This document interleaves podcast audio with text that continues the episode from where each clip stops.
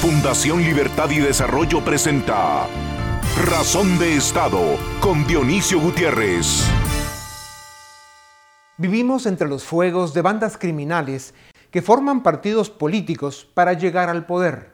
Se financian con el narcotráfico, la corrupción y el dinero de algunos despistados y se las han ingeniado para lograr la captura del Estado y ponerlo a su servicio. La inoperancia de la democracia ha provocado que hoy en nuestro país haya más seres humanos viviendo en la miseria que hace 20 o 30 años. El merecido desprecio al sistema de partidos políticos y el constante irrespeto al Estado de Derecho han puesto en peligro la democracia y alejado al ciudadano de la política los populismos y nacionalismos o los discursos de falsa soberanía y valores morales oportunistas son la práctica común de políticos incapaces, deshonestos y autoritarios que están lejos de aliviar o resolver los problemas de la gente. Lo que quieren es el voto del ciudadano para llegar al poder, porque quieren el poder y ustedes saben para qué. La realidad es que tal vez con dos o tres excepciones, los partidos políticos perdieron la legitimidad y el respeto de los ciudadanos. Votamos, pero no elegimos. La oferta de candidatos, además de excesiva en su mayoría, es mediocre y oportunista. Cada cuatro años desempolvamos la democracia para luego olvidar nuestras responsabilidades ciudadanas. Y en vez de ser ciudadanos eficaces, somos testigos pasivos de gobiernos que malgastan, desgobiernan, roban y producen más leyes y acuerdos gubernativos que oportunidades de trabajo. Es bueno que la sociedad civil sea fuerte, pero es un peligro que su fuerza crezca a causa de la debilidad de los partidos políticos. Estos escenarios son el preludio de los caudillos que terminan de dictadores. Los partidos políticos deben recuperar el respeto y la autoridad como interlocutores entre pueblo y Estado. Los partidos políticos deben ser la primera línea de defensa para preservar la democracia. Con la solidez y la experiencia que dan el paso del tiempo y la evolución de la cultura democrática, y aunque por momentos se sufran caídas o regresiones, en Europa, Estados Unidos y Canadá vemos partidos políticos que son instituciones permanentes y lideradas, en su mayoría, por estadistas. Hoy verán ustedes en nuestra entrevista a un referente de lo que algún día deben ser la política y los políticos en Guatemala. Pablo Casado, líder español, presidente de su partido y con grandes posibilidades de ser presidente de su país. Su preparación, su capacidad y sus valores son una garantía para el pueblo español. Algún día, Guatemala. La honestidad no es patrimonio de ninguna ideología y el desarrollo de los países no permite cualquier fórmula trasnochada de tanto cantamañanas que anda en la política.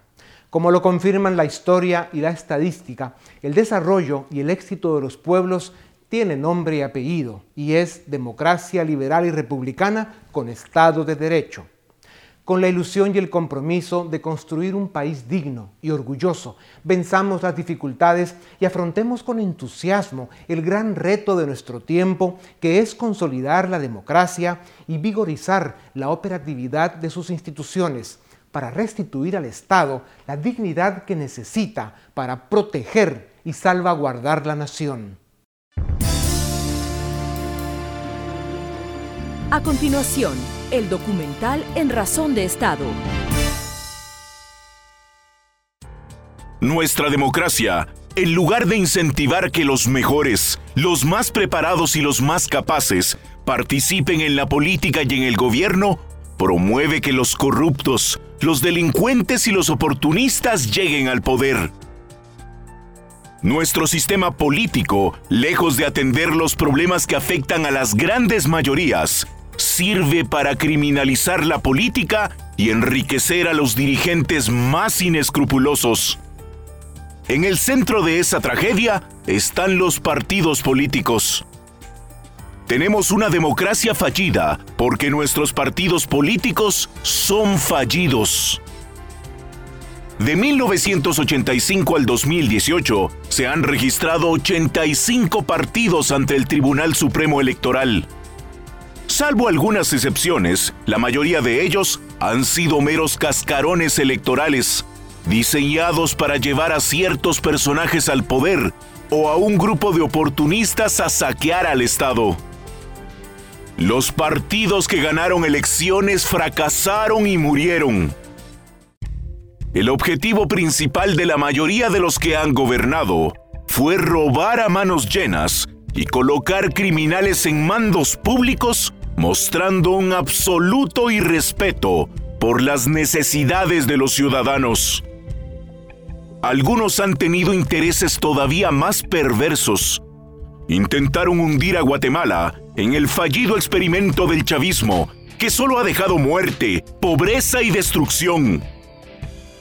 Partidos de más reciente creación llegaron al poder a improvisar y a servir de marionetas de delincuentes que quieren seguir robando. Buscan mantener la captura del Estado. Este círculo vicioso sucede con la complicidad activa o pasiva de élites que no se enteran ni qué está sucediendo. Absolutamente todos los partidos que han gobernado son castigados duramente en las siguientes elecciones. De ocho partidos que han ganado la presidencia entre 1985 y 2015, cinco ya no existen. En Guatemala, los partidos políticos en lugar de ser instituciones formales y permanentes, con ideologías, propuestas, tecnócratas y dirigentes preparados, apenas funcionan como franquicias electorales. Sus recursos, esfuerzos y energía se enfocan en la campaña para ganar. Ninguno prepara profesionales para gobernar ni capacita a sus afiliados. La lógica es simple. Pagan para ganar y luego llegan a robar. Es por ello que los partidos que ganaron las elecciones de 1985 a 2011 fueron los que más dinero gastaron en campaña, quienes más tuvieron acceso a espacios en televisión y quienes más hicieron uso del clientelismo. La necesidad de pagar para llegar obliga a los partidos a buscar financiamiento en el mundo criminal. Por esa razón, 75% de los fondos de campañas provienen de la corrupción o del narcotráfico. Esta realidad de voracidad y criminalidad que ha capturado a los partidos explica por qué los tres candidatos presidenciales más votados en 2015 tengan cuentas pendientes con la justicia. Guatemala se adentra en un nuevo proceso electoral pero los partidos políticos que competirán siguen siendo esos cascarones fallidos y disfuncionales que, en su mayoría, solo sirven a los intereses mezquinos de los delincuentes que les formaron. Llegó el momento de terminar de una vez por todas con este sistema de partidos políticos obsoleto, controlado, oportunista, irresponsable y en gran medida mafioso.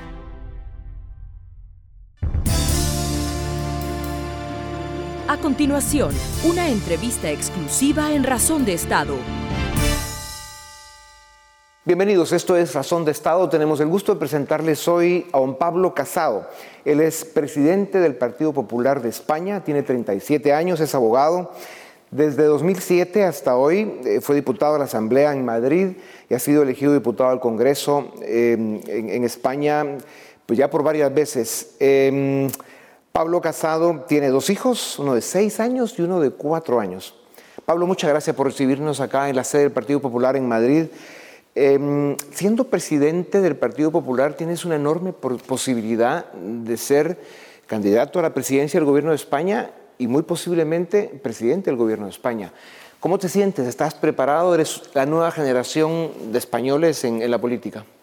Bueno, muchas gracias Dionisio. Para mí es un honor estar en este espacio y además estar con una persona a la que admiro y respeto por la defensa de la causa de la libertad en Guatemala, en Centroamérica y en todos nuestros países y, y, animar a la labor que yo he conocido de primera mano en Guatemala de la Fundación Libertad y de la Escuela de Gobierno.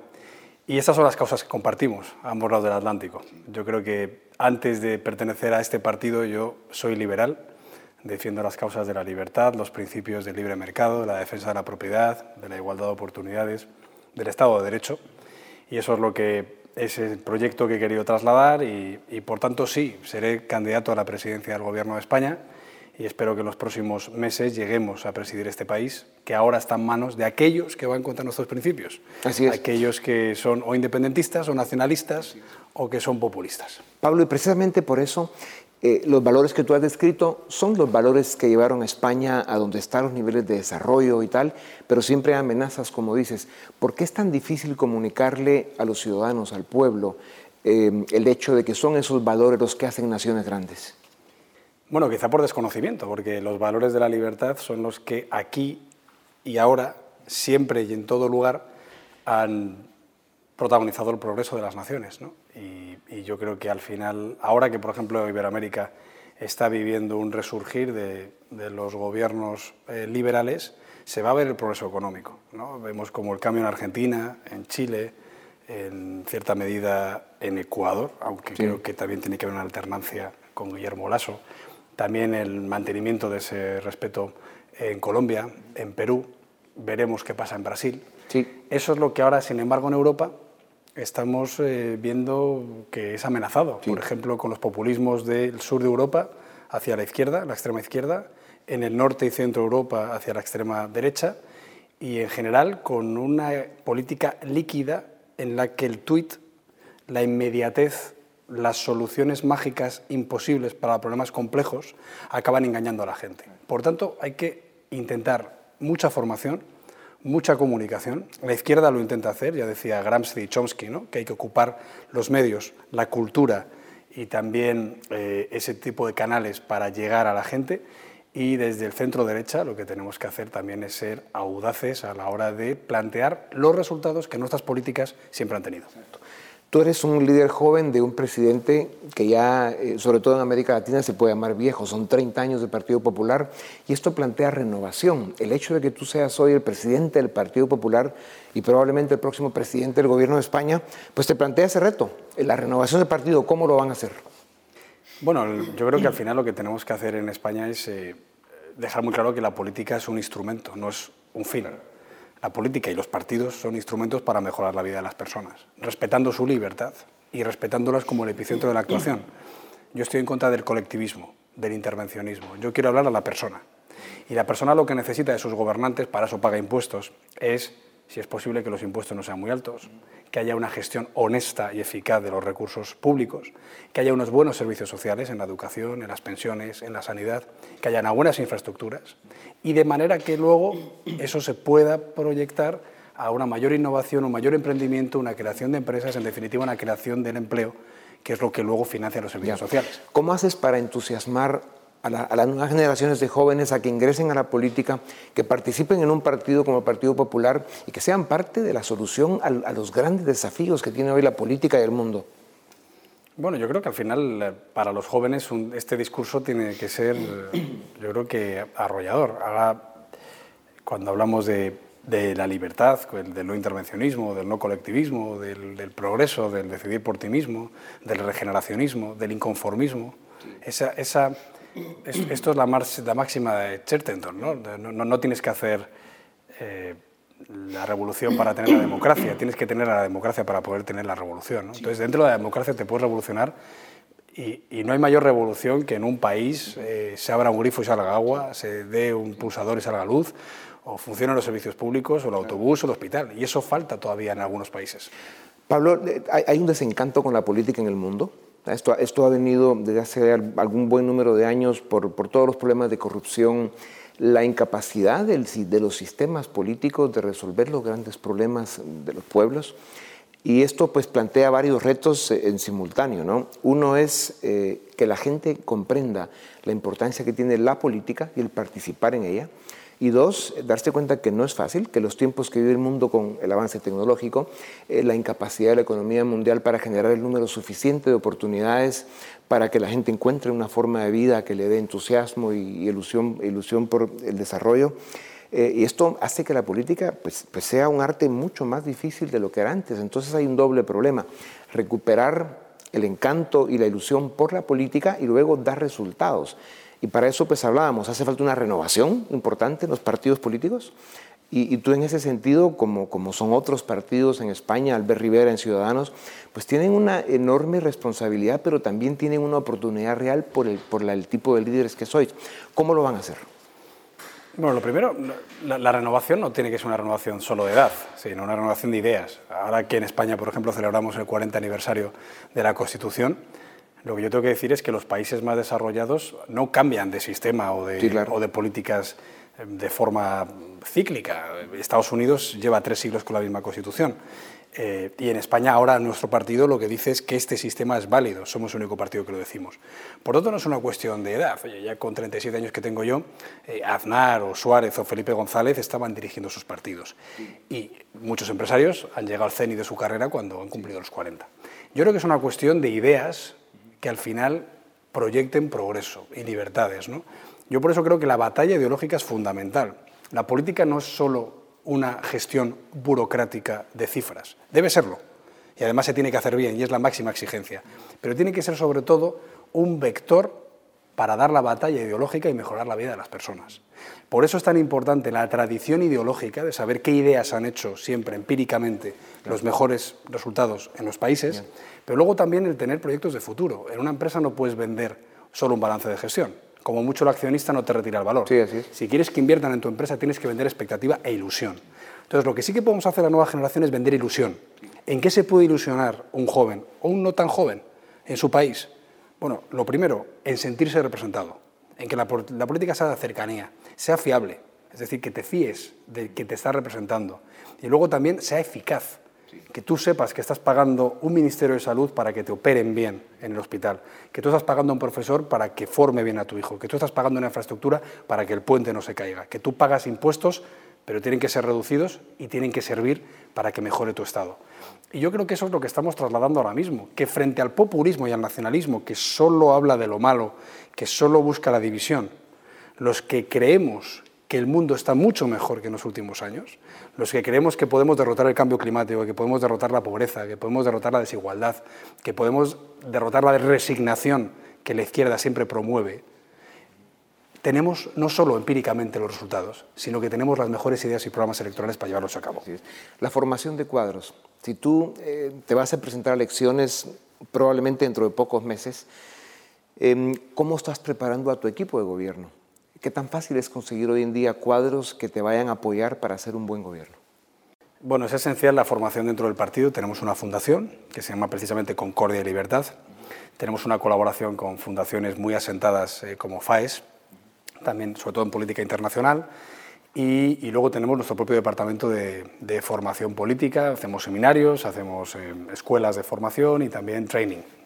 Lo que, lo que queremos al final es que haya un discurso nacional, España tiene 47 millones de habitantes y el Partido Popular es el principal partido de este país y, por tanto, en todo el país tiene que haber un discurso en materia social, económica, internacional, judicial, de seguridad nacional.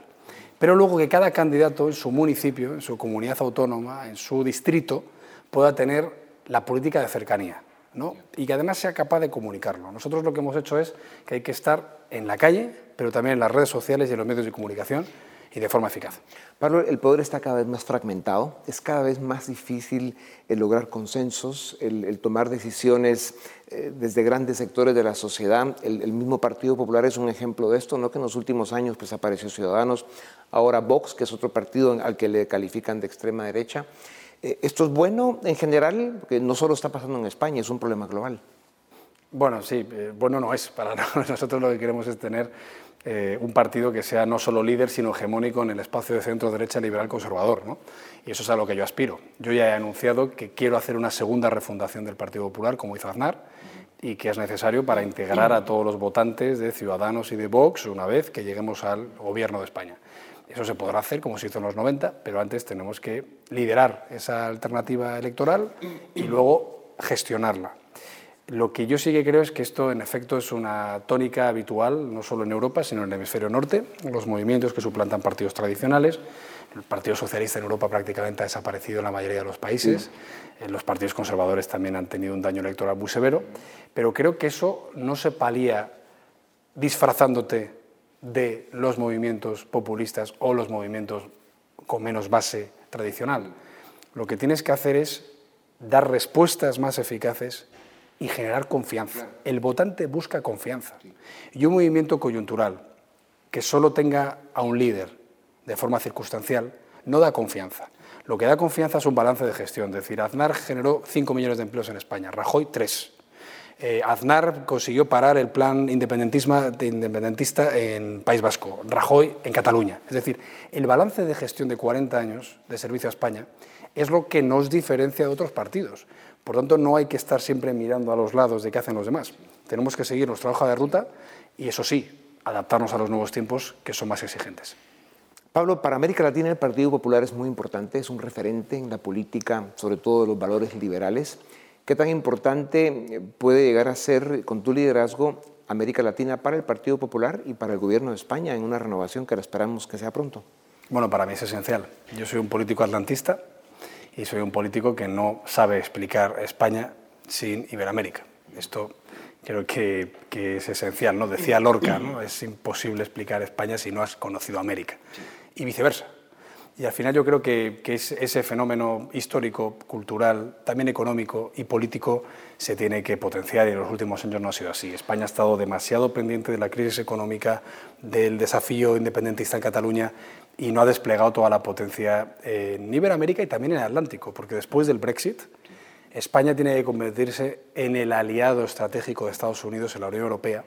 Y además España, por su situación geográfica, también ha sido siempre un hub estratégico en el Mediterráneo y para África. De manera que yo quiero potenciar mucho esa política internacional, pero también es verdad, como decía Churchill, que la mejor política exterior es una buena política doméstica. Así es. Por eso hay que reforzarnos dentro. Así es.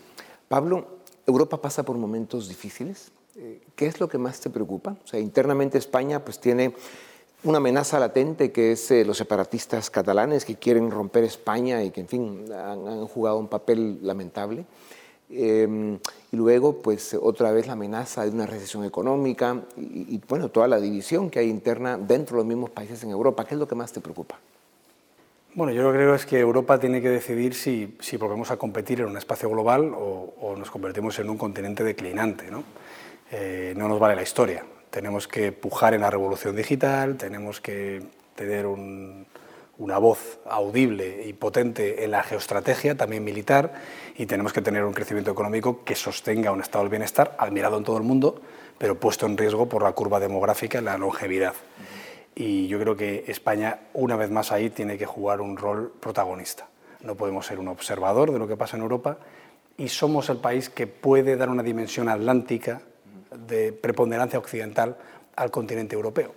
Por tanto, es verdad que estamos en un mal momento con el Brexit, es una mala noticia, con el resurgir de nacionalismos y populismos europeos, pero también es verdad que la Unión Europea es probablemente la obra política más importante del último siglo y creo además que Europa sigue siendo el continente admirado por todo el mundo, pero que tenemos que hacerlo sostenible en el tiempo. Sí. La edad no es un factor para asumir grandes responsabilidades en el gobierno de una nación. En, América Latina, sobre todo en Centroamérica, especialmente en Guatemala, hemos tenido algunos señores avanzados de edad que han sido absolutamente impresentables, incapaces. Un buen número de ellos están en la cárcel o van a estar en la cárcel. Y eso pues le pone una responsabilidad más grande a las nuevas generaciones. ¿no? Tenemos en, Costa Rica un presidente joven con 38 años, varios candidatos o incluso ya presidentes de gobierno en otros países del mundo con gente, con gente muy joven. ¿Es este el momento de la nueva generación de líderes políticos del mundo para que cambien el rumbo de la historia y los grandes desafíos que tiene el mundo? ¿Cómo te sientes tú con eso, con esa responsabilidad?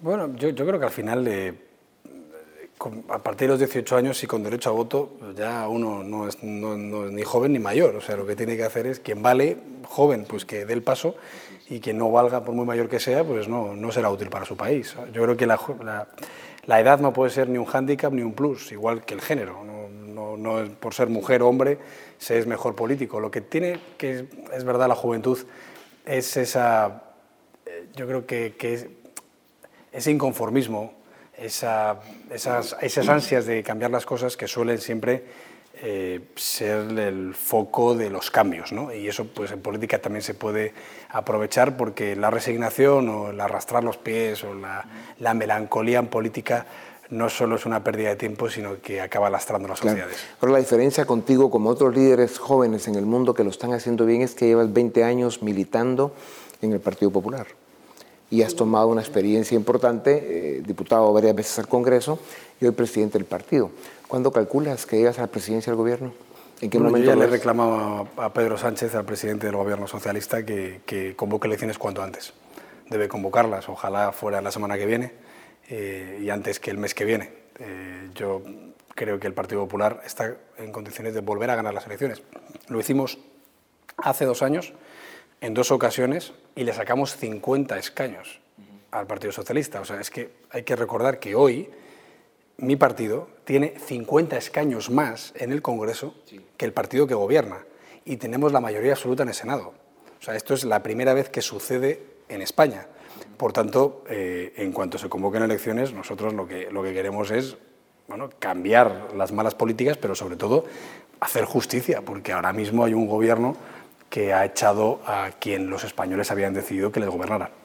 La posición sobre Nicaragua y Venezuela, que son dos países que viven momentos muy difíciles. Bueno, absolutamente de preocupación y de solidaridad con los opositores y los disidentes. Lo que está pasando en Venezuela es una auténtica tragedia humanitaria y un auténtico atropello a los derechos humanos y a las libertades políticas. Venezuela es una dictadura y Nicaragua está caminando en la senda de un gobierno autoritario como hizo en su día ya demasiados años Cuba. Y por tanto lo que no puedo entender es cómo España no está en el grupo de Lima para denunciar en la Corte Penal Internacional a Maduro y cómo el gobierno de España no está abanderando y liderando las sanciones en la Unión Europea a los gerifaltes venezolanos corruptos que además de matar a hambre a su población y a reprimirlos y a matarlos y a encarcelarlos, encima se llevan todas sus fortunas a Europa. Yo creo que, hay que hay que forzar ya una salida democrática a Venezuela, hay también que forzar una salida democrática en Cuba y hay que evitar la espiral dictatorial en Nicaragua. Pues Pablo, sin duda alguna, eh, España, Europa y América Latina necesitan eh, eso que tú representas, un liderazgo fresco, con buenas ideas, con madurez, con experiencia, con muchos kilómetros y sobre todo con, el corazón limpio para poder dar la gran batalla que necesita hoy el mundo, que es rescatar los valores liberales, eh, ponerlos a funcionar de nuevo para demostrarle al mundo de que son los valores que hacen las grandes naciones, como es lo que convirtió a España en los años que lo han puesto en práctica. Te deseamos muchísima suerte, que la vas a tener y, a la orden siempre y, que viva España y América Latina. Que viva Guatemala y América Latina. Pablo, gracias. Gracias a ustedes también. Volvemos en un momento para seguir en Razón de Estado. A continuación, el debate en Razón de Estado Damos inicio al debate de esta noche. Hoy vamos a hablar sobre corrupción, crimen organizado y partidos políticos. Y tenemos a tres invitados. En primer lugar, al licenciado Filip Chicola, director del área política de la Fundación Libertad y Desarrollo, al licenciado Adrián Zapata Alamía, abogado y analista político, y al doctor Jesús María Alvarado, director del área institucional de la Fundación Libertad y Desarrollo. Gracias por estar esta noche en Razón de Estado. Licenciado Chicola, ¿es el sistema de partidos políticos en Guatemala una herramienta del crimen organizado y de la corrupción? ¿Sí o no? Sí, totalmente. Por una muy sencilla razón. En Guatemala tenemos un modelo perverso en donde el sistema político sirve para satisfacer intereses de grupos de poder y, entre ellos de, de grupos criminales. Y lo que ocurre es que para que esos grupos lleguen a espacios de poder, necesitan ganar elecciones. Los partidos se convierten entonces en el vehículo para llevar a esos grupos de interés o a esos grupos de poder criminal a espacios públicos. ¿Y cómo capturan estos grupos a los partidos? Vía el financiamiento electoral ilícito. Es que lo que pasa es que aquí se ha generado una dinámica en donde si yo quiero entrar al poder público necesito financiar campañas, porque financiando campañas el día de mañana yo las rentabilizo vía contratos corruptos, corrupción, privilegios, negocios o sencillamente logrando que la fuerza pública se haga de la vista gorda ante mis operaciones criminales. Es una lógica de inversión y rentabilidad, en lo cual los partidos políticos son los actores que materializan ese proceso de capturar al Estado invirtiendo en campañas electorales. ¿Es el pecado original de nuestra democracia entonces el financiamiento ilícito, sí o no? Licenciado. Bueno, mira, yo creo que, buenas, buenas noches, gracias por la invitación. Yo creo que hemos vivido una descomposición eh, a pasos agigantados del inicio de la era democrática en el país.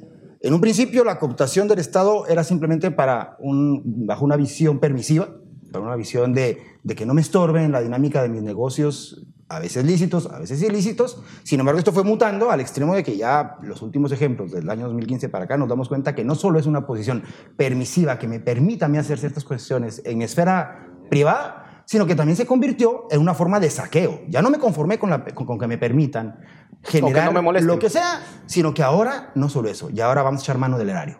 Es decir, hago que lejos de que sea una unidad de control que yo pueda controlar, vaga la redundancia, hablando del, del, del Estado, ahora va a ser una, un modelo de negocio. Y entonces, además de ello, de, la, de, la, permisión para que yo desarrolle mis actividades, lícitas o ilícitas, en el caso segundo que te refiero, ahora será una forma también de generar un modelo de negocio desde la institucionalidad del Estado. Y eso es lo delicado.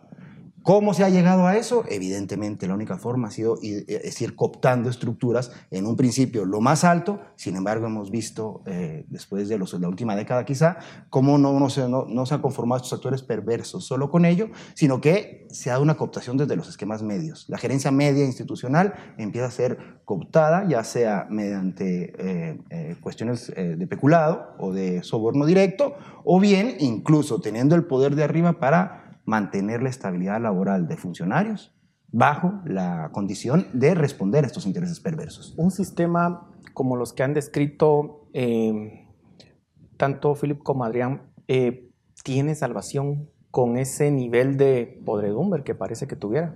Yo creo que no tiene salvación porque el pecado original está en el diseño electoral que se planteó en la Constitución y en la ley electoral de 1985. Todo esto que han hablado muy bien eh, mis dos contertulios son las consecuencias de ese modelo. Muy sencillo, en la Constitución de 1985... solo perdón, sí. Ese, eso existía antes también de... Esta dinámica existía antes del 85. No se puede decir que del 85 para atrás no sucedía nada malo en este país. Es que no, quizás el, el, tema del narcotráfico no era tan fuerte en 1985 como lo es ahora. Eso quizás tenga mucho más eh, magnitud. Quizás el problema de, Guatemala era un, un, país que venía de una guerra civil y que había cuerpos clandestinos eh, de, de, seguridad en el país y eso fomentaba unas dinámicas de corrupción en el Estado. Pero las consecuencias graves que estamos viendo hoy son consecuencias de un diseño que no pretendió curar los males de antes, sino que agravar los males de antes y crear unos nuevos. Un ejemplo, el caso de la ley electoral de 1985 con la Constitución lo que pretendió fue crear aquí en Guatemala un sistema de partidos políticos estatales cuya misión de los partidos políticos no es tener un programa ideológico. El programa ideológico es el del sistema electoral que siempre se ha concebido como un sistema de consenso. ¿Entre quiénes? Entre los actores que se han repartido el poder político en Guatemala. ¿Qué constitución tenemos? No una constitución que limite los poderes eh, del Estado ni que reconoce los derechos individuales ni los derechos de los particulares, sino un sistema que instauró aquí un sistema de corporativismo y patrimonialismo donde cada quien tiene su cuota de poder vía la Constitución y el sistema electoral lo que hace es responder a esos incentivos que creó la Constitución. Ese es el diseño que yo creo que de alguna manera debería de, de, eh, criticarse para que podamos de alguna manera tratar de no solamente atacar los síntomas que bien han descrito nuestro, eh, nuestros compañeros, sino también de cambiar el modelo. Si no se cambia el modelo, sencillamente lo que vamos es una secuencia de derrumbe del sistema electoral, porque lamentablemente lo que podemos ver en la sociedad civil es que la gente tira el argumento de la moralina, pero esconde la mano en la responsabilidad. No se va a cambiar esto si no se cambia el diseño que se ha concebido por años de sistema electoral. les pongo algunos casos muy concretos que evidencian esa lógica perversa. En el caso del líder, se evidenció como líder para la campaña de 2015, sustrajo por lo menos 6 millones de quetzales del transurbano para financiar la campaña y que existía una especie de eh, relación simbiótica entre los propietarios de las empresas de buses del transurbano y las autoridades del partido líder. Recientemente se demostró cómo una estructura dedicada a cobrar y pagar sobornos por la devolución de crédito fiscal le inyectó recursos en la campaña de 2015 a la Unidad Nacional de la Esperanza, misma estructura que llevó al caso la línea del otro lado de la ecuación. Se demostró también cómo, por ejemplo, el señor Francisco Chico Dólar Morales, un supuesto, bueno, no ya condenado por lavado de dinero en el oriente del país, financiaba eh, asambleas de candidatos a diputados y alcaldes en los departamentos de Zacapa y Jutiapa. Es decir, hay una relación simbiótica, casi incestuosa, entre estructuras o personajes clave del crimen organizado con estructuras de poder político. Y eso es una realidad. O sea, yo creo que aquí ya superamos el análisis conceptual, ya tenemos casos muy concretos que evidencian cómo se genera esas dinámicas de cooptación. Pero ¿cómo se sale de este sistema entonces que parece cooptado? Mira, yo creo que hay una... Dentro de... Yo, difiero un poquito de lo que decía el, el amigo, porque creo que tiene salvación. Todo tiene salvación. Lo que pasa es que el camino para la salvación es más largo si no lo empezamos. Yo, a, a diferencia de mucha gente, veo con buenos ojos la reforma, la, las últimas, la primera generación de reformas a la ley electoral. Creo que forza a un cambio estructural en los partidos para responder a lo que deberían ser los partidos políticos. Es decir, no ¿tiene el Tribunal Supremo Electoral la capacidad de, por ejemplo, tener control sobre el financiamiento de los partidos? primero estamos partiendo del deber ser. O sea, tiene que tenerla y además tenemos una gran ventaja en, el diseño normativo porque permite incluso, después de agotar el primer proceso, hacer un análisis que puede ir haciendo más, hacer, perfectible cada una de las cuestiones. Se le ha dado palo durísimo al tema de la campaña, eh, de que no se permita campaña anticipada y que no se pueden conocer eh, los, los programas de los candidatos y que hay una mordaza para los candidatos. Yo creo que no es tan así.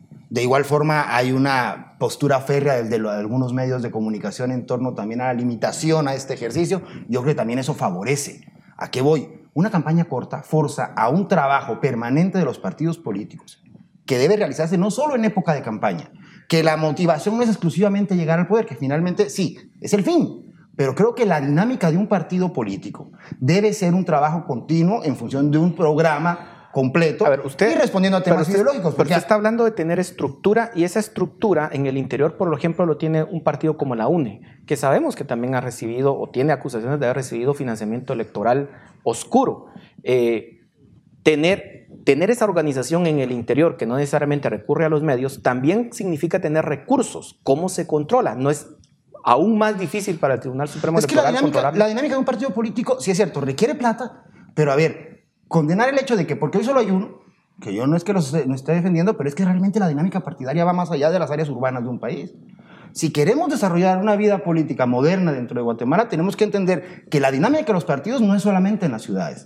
Y justamente el trabajo de las organizaciones políticas debe ser formativa y en una función mucho más madura, insisto, más allá de un show, más allá del momento de la campaña. Tiene que ser un esquema que responda a la línea ideológica del partido con miras evidentemente llegar al poder, pero desde una perspectiva de formación, de generar pertenencia de la gente, ¿no? Hay un escenario ideal y es los partidos aquí en Guatemala generalmente han sido partidos de armadura o de cascarón, en donde pequeños grupos generan, digamos, una estructura de cascarón y esa estructura es la que les sirve para ganar elecciones. La UNE, podríamos decir, es el único partido con características de base que tiene organización territorial. Obviamente todos sabemos, ya mencionábamos el caso de cómo han, eh, se conoce que han recibido dinero de crimen organizado. Donde creo que está la parte que los partidos deben de trabajar es incentivar que la figura del afiliado tenga algún tipo de compromiso con el partido. Es que el gran problema de la democracia aquí en Guatemala es que se ha permitido que pocos paguen mucho cuando las democracias requieren que las personas en lo individual lo paguen. Pero lo que se necesita aquí es que el partido incentive que sus afiliados, los miembros de su base, aunque sea 5 quetzales, 10 quetzales, los que estén en sus posibilidades, contribuyan al financiamiento. eso, eso, es ideal, pero no quita que aquellos partidos que no logren el suficiente dinero de con, estos aportes hormiga, pues de todas formas van a recibir dinero del crimen organizado. La pregunta es, ¿cómo hacer para que ese dinero del crimen organizado no se filtre? ¿Es posible? No, perdón. El es, momento, es momento del, no parte de plata. No, hemos dejado hablar. No hemos dejado hablar. No hemos dejado hablar. Pero es que, a ver, las reglas en Guatemala fomentan la corrupción. La corrupción no es un problema solo moral, ni es un problema solo de una dinámica política. Estas reglas desde 1985 hasta ahora han fomentado más corrupción de la que había antes. Es más, cualquier oyente puede ver que desde 1985 hasta el 2019 aquí el discurso se ha resumido a los cuatro jinetes del apocalipsis. Este país mejorará si se reforma la ley electoral, la ley de servicio civil, la ley de amparo, la ley de contrataciones y solo se ha discutido en esas cuatro leyes, nunca se piensa fuera de la y el resultado ha sido el desmadre institucional que tenemos. Bien, ¿Qué tipos de instituciones tenemos? No las vamos a resolver los problemas de corrupción poniendo una ley punitiva, que quizás aquí es donde quizás ponemos una, una discrepancia, porque nuestra ley cada vez más, que ya termina siendo un código electoral, piensa es resolver los problemas que vamos viendo vía consecuencias todos los años. No, el problema se va a resolver cambiando el modelo. ¿Qué tipo de sistema de partidos políticos queremos? Un sistema de partidos políticos que permita que la sociedad civil sea la que participe vía políticamente como medio de control del poder político. Eso es lo que yo quiero un sistema político partidista, no el sistema político que, que no haya tanta, tanta regulación del Estado, pero no haya tanta regulación del de Estado. De todas formas si no hay regulación del Estado, también se filtra el dinero que Pero no, las regulaciones del Estado en todos los sistemas políticos modernos es la actuación del partido político externamente. Esta ley que tenemos electoralmente pretende regular el partido político internamente. Es como que si yo le dijera a una empresa, el Estado le va a eh, controlar quién nombra el gerente, cuáles son las líneas de mercadeo de una empresa, cuáles son las líneas de estrategia de publicidad de una empresa. Bueno, la empresa morirá. Eso es lo que ha pasado con el sistema de partidos políticos en Guatemala. No, yo, yo sí difiero abismalmente en el tema del control institucional, incluso en el esquema interno de los partidos. Y justamente hoy padecemos el, el descontrol y que sea una panacea eh, para los caciques que manejan los partidos como fincas. Entonces yo, yo sí creo que debe haber un grado de control, evidentemente, como en muchas otras discusiones que podemos tener, tanto como sea necesario, eso sí, eh, pero sin afectar la dinámica lógica de un partido político. Pero esta puede ser excesiva. No sé, yo creo que no, porque además creo que el problema de Guatemala no se resuelve con homeopatía. Estamos bajo un problema tan serio que sí necesitamos un antibiótico muy poderoso. Creo que necesitamos una dinámica de control. Creo que justamente a lo que yo me refería hace un momento es a que la misma ley abre la puerta para poder enmendar y adecuar, porque no, norma estática no es norma, no es norma con un grado de certeza. El derecho es evolutivo y en el caso de la dinámica política debe serlo incluso más. Yo creo que esto es un balance entre mecanismos de control. Creo que la reforma a la ley electoral del año 2016 genera algunos nuevos mecanismos de control para el tribunal hay que ver cómo funcionan en la práctica y hasta que no pase el proceso electoral 2019 no vamos a ver si fueron suficientes, si fueron excesivos o si fueron insuficientes. ¿Ven la necesidad de fortalecimiento institucional? Correcto. O sea, yo creo que al final, ¿qué sí se necesita? Un tribunal que tenga la capacidad de poder controlar las finanzas, los gastos del partido y ver si hay, que si hay discrepancias o que si el perfil económico o fiscal de un financista no corresponde con la donación que aparece registrada, que pueda ir y sancionar y que se pueda perseguir penalmente, porque así es como se ha colado el dinero ilícito en los partidos. Pero, el, Tribunal Supremo Electoral a veces es controlado por los mismos partidos también. Sí, por eso hay que cambiar también el modelo de elección del, del, Tribunal Supremo Electoral. Pero el otro, rompiendo el corporativismo. Pero aquí nadie quiere romper el corporativismo porque el corporativismo no solo está en el Tribunal Supremo Electoral, está en todo el Estado. Eso es otro tema. Pero también aquí el otro elemento es la cultura de legalidad. Es que aquí en Guatemala de verdad nos gusta violar la ley. Las reformas, o, perdón, las reglas del financiamiento electoral están vigentes desde el 2004. Y hasta que no empezaron los casos judiciales, penales, por financiamiento electoral ilícito, nadie se cuenta, ay, fíjese que no puedo financiar de forma anónima un partido.